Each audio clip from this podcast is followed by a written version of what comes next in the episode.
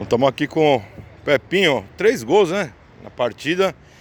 É, o adversário não, não, demonstrou assim tanta, tanta pegada, né? Como o da pegada mostrou, né? E vocês acabaram vencendo aí um, um grande jogo, fizeram um grande jogo, né, Pepinho?